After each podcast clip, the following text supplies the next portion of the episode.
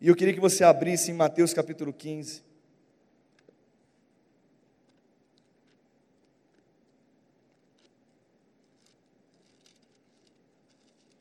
Mateus 15, versículo de número 8.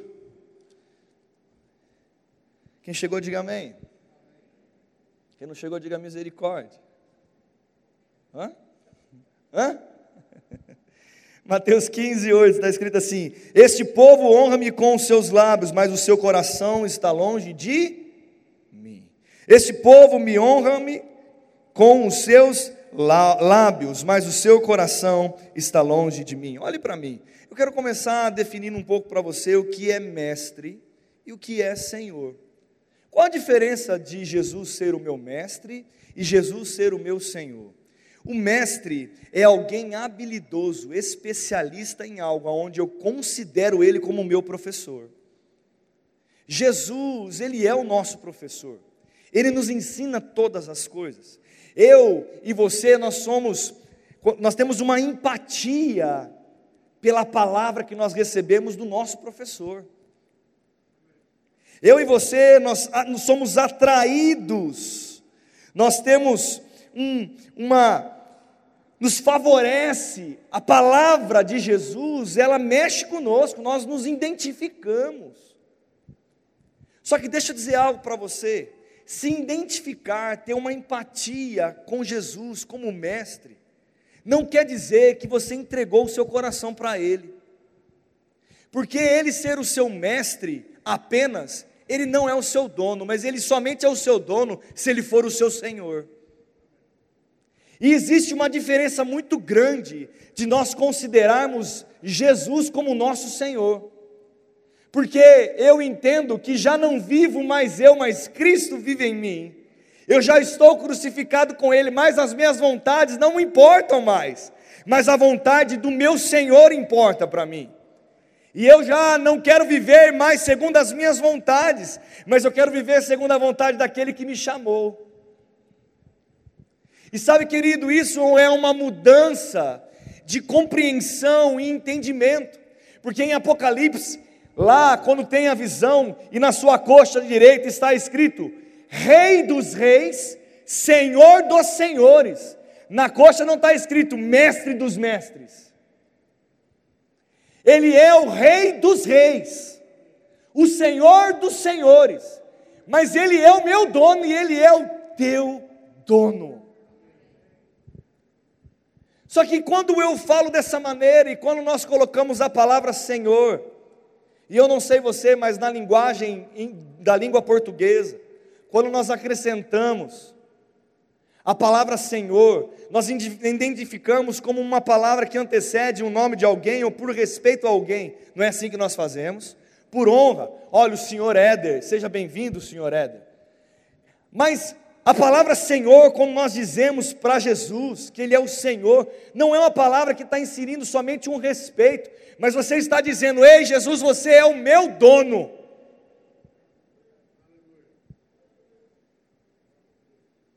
E sabe, querido, se realmente Jesus é o nosso dono, se realmente Jesus é aquele que hoje tem o direito integral da minha vida, eu não posso viver da mesma, de qualquer jeito e da mesma maneira. Eu não posso agir e viver uma vida sem entender que eu fui arregimentado para alguma coisa. Eu fui chamado para um propósito. Eu já não vivo mais pelos meus interesses, mas eu entendo que eu participo de um corpo chamado corpo de Cristo. Nem os meus talentos são mais meus. Nem aquilo que eu tenho é mais meu, é dele. E sabe o que ele fala para mim? O que é dele também é meu. E sabe, querido, é uma relação. Jesus não tem uma relação conosco disparida, com disparidade. Na verdade, eu vou dizer para você que Jesus, ele dá muito mais para nós do que nós para ele. Na relação entre nós e o nosso Senhor, Ele nos concede muito mais benefícios, Ele faz muito mais parte da aliança ser maior do que nós mesmos. E muitas vezes nós estamos nos negando de abrir mão de coisas, de abrir mão de muitas vezes do nosso tempo para servir ao Senhor, muitas vezes abrindo mão, é, questionando ou fazendo questão de olhar apenas para o nosso umbigo, entendendo de uma maneira equivocada. Porque, querido, se Jesus for apenas o nosso mestre, ele vai ser o nosso coach, mas ele não vai ser o dono da nossa vida. Eu quero dizer para você que Jesus é um excelente coach também. Ele é um excelente professor. Ele pode nos ensinar com a vida dele de todos os sentidos.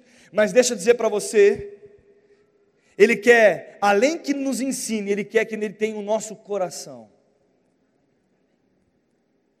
Sabia que tem gente na igreja que tem uma empatia pela palavra, mas não entregou a sua vida verdadeiramente a Jesus? Ele gosta de ouvir essa mensagem. Quem não gosta de ouvir uma mensagem aqui na, na igreja? Todos quem está aqui gosta da mensagem da cruz, da mensagem do Evangelho. Na verdade, o Evangelho, as boas novas, é o poder de Deus para a salvação, é o poder de Deus. Por isso que eu e você gostamos, porque quando nós falamos do Evangelho, nós estamos falando do poder de Deus. Mas sabe, querido, Deus quer ocupar um lugar de Senhor na nossa vida. E quando nós confessamos a Jesus para obter salvação, nós confessamos a Jesus dizendo que Ele é o Senhor da nossa vida, Ele é o dono da nossa vida. Agora, será que nós temos permitido realmente viver a consequência, essa realidade de Deus, Jesus, ser o Senhor da nossa vida? Muitas vezes Quando nós não conseguimos afirmar 100% isso, isso demonstra que nós temos um defeito de relacionamento com o nosso Senhor. E sabe, querido, eu não sei você, mas o mundo já nos, jaz no maligno, mas nós estamos em Cristo. O mundo está em crise, mas nós estamos em Cristo. Eu tenho um dono que fala para mim ficar, que fica tranquilo, que está tudo bem eu tenho um Pai, eu tenho um Deus, eu tenho alguém que cuida de mim de uma maneira extraordinária e sobrenatural, alguém que tem uma aliança comigo, um compromisso. Jesus tem um compromisso com você, ele tem um compromisso comigo, querido. Agora deixa eu dizer algo para você: Jesus nunca vai furar no compromisso, se você vai furar com ele. Sabe, essa semana eu tive a oportunidade de estudar um pouco a vida de Judas.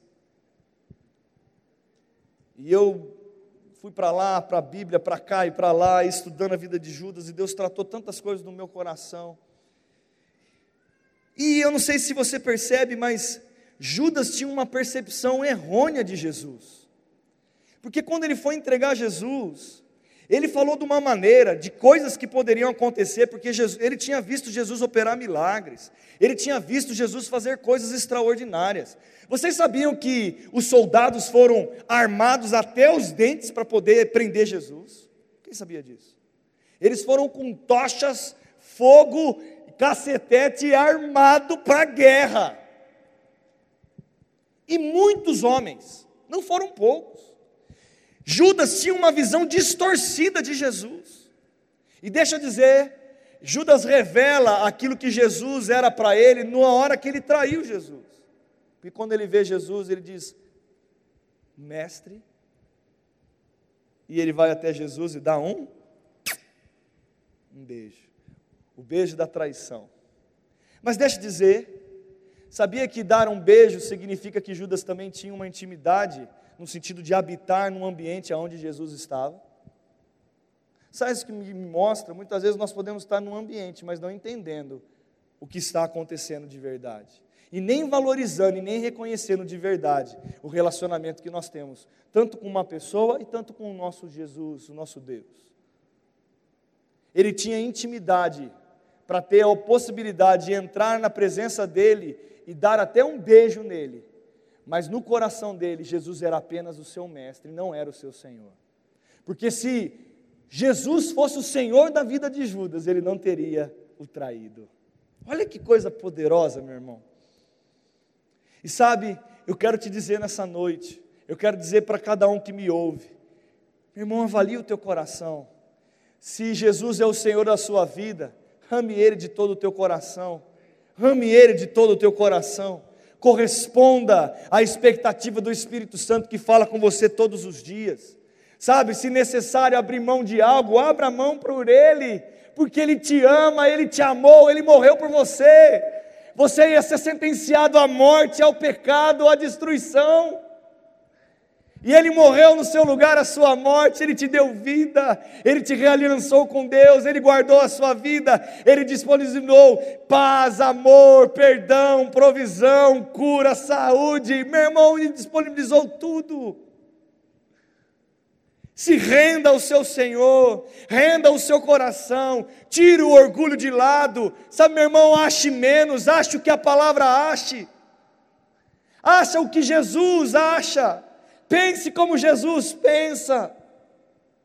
A sua vida e a minha vida pensando dessa maneira vai ser muito fácil, muito mais fácil a gente entender a vocação que nós temos em Deus. Sabe, meu irmão, se tudo que nós recebemos nessa terra não for para abençoar a vida de outras pessoas, nós somos os mais infelizes dos homens. Você sabia disso?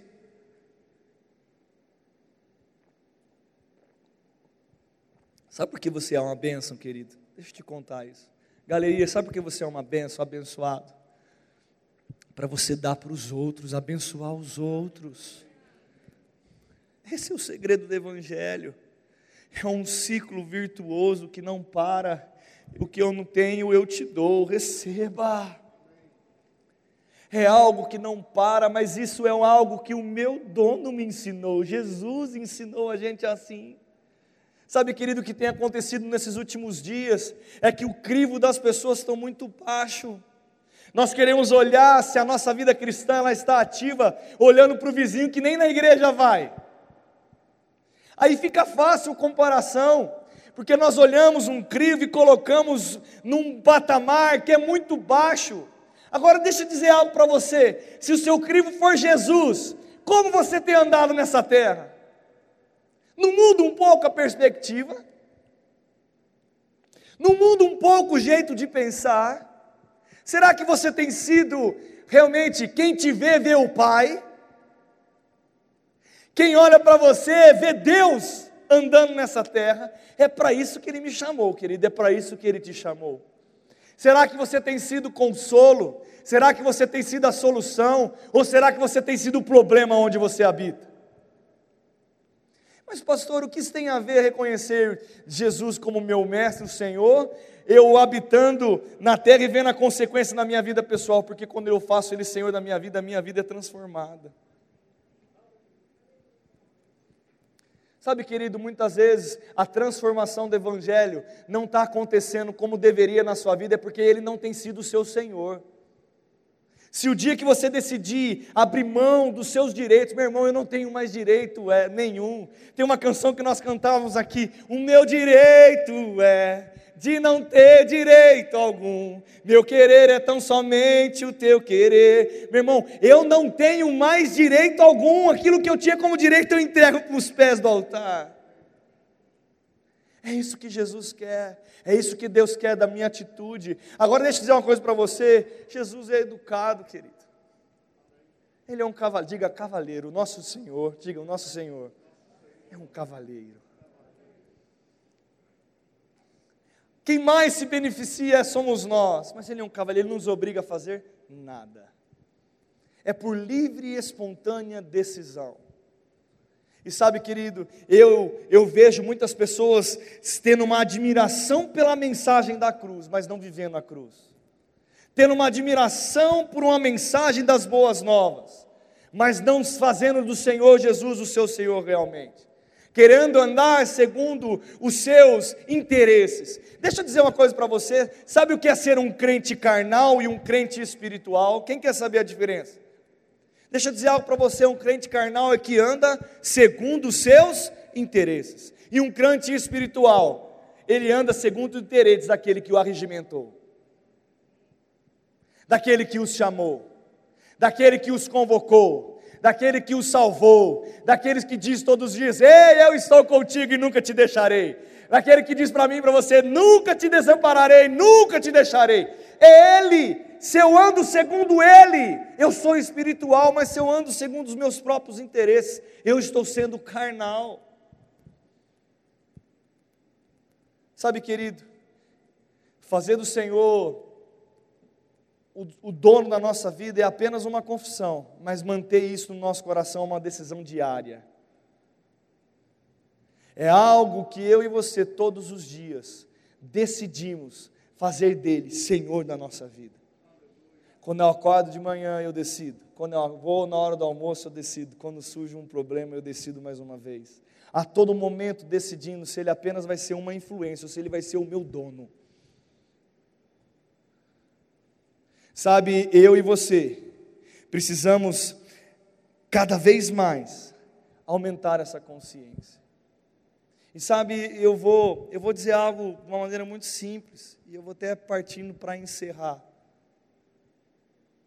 A admiração que nós temos por Jesus é porque ele foi alguém diferente mesmo, querido. As histórias que nós ouvimos através das ministrações tocam o nosso coração, toca o seu coração, tenho certeza que toca o seu coração. Mas sabe, querido, ele quer ter algo, um relacionamento intenso, interior com você todos os dias. Ele quer participar da sua história também. Ele quer ver você amanhã como você vai agir. Sabe, querido, se você andou distante, volte para a casa do Senhor. Se você está longe do seu Senhor, se você deu uma, uma esfriada, volte para perto mais uma vez. Ei, a pandemia, sabe por que veio a pandemia? Para esfriar a igreja. As pessoas talvez não sabem ser crentes sozinhas, não sabem manter afogueado seu coração distante da igreja. Sabe, a igreja tem um poder para isso mesmo. Mas deixa eu dizer algo para você: você precisa tomar uma decisão mais uma vez nessa noite porque eu não ando, não posso andar mais segundo os meus interesses, nem você, querido, porque eu tenho um dono. Você tem um dono? Quem tem um dono aqui?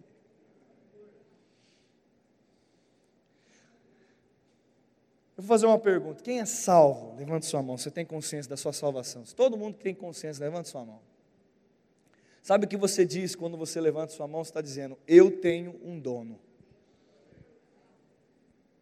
Porque quando para eu ser salvo, eu preciso reconhecer Jesus como Senhor da minha vida.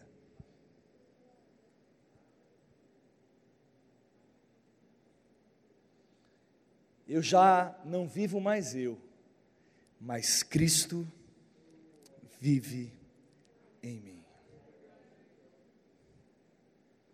Já não vivo mais eu, mas Ele é que vive em mim fruto do Espírito se manifesta todos os dias.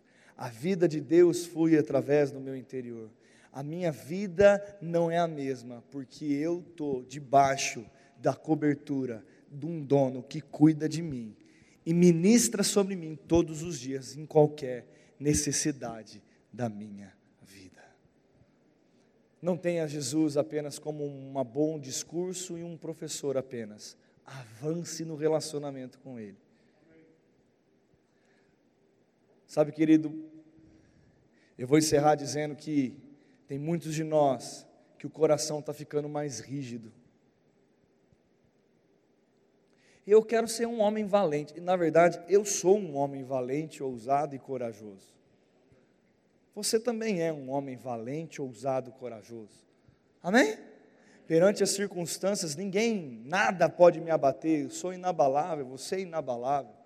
Você é forte você é corajoso, você é alguém que enfrenta as circunstâncias, amém? Esse é você, esse sou eu. Nós nos levantamos todos os dias com a cabeça erguida, dizendo: Eu posso todas as coisas em Cristo Jesus, eu sou fortalecido. Realmente, eu sou um soldado alistado, qualificado, gabaritado. Vem, pode vir que eu estou quente. Mas sabe, querido, perante Deus eu quero ter um coração de criança, que se desmancha de uma maneira tão fácil porque quando eu estou quebrantado nele, eu recebo da parte dele coisas inefáveis. Sabe, meu irmão, eu não quero, Deus não quer que o nosso coração seja rígido, duro.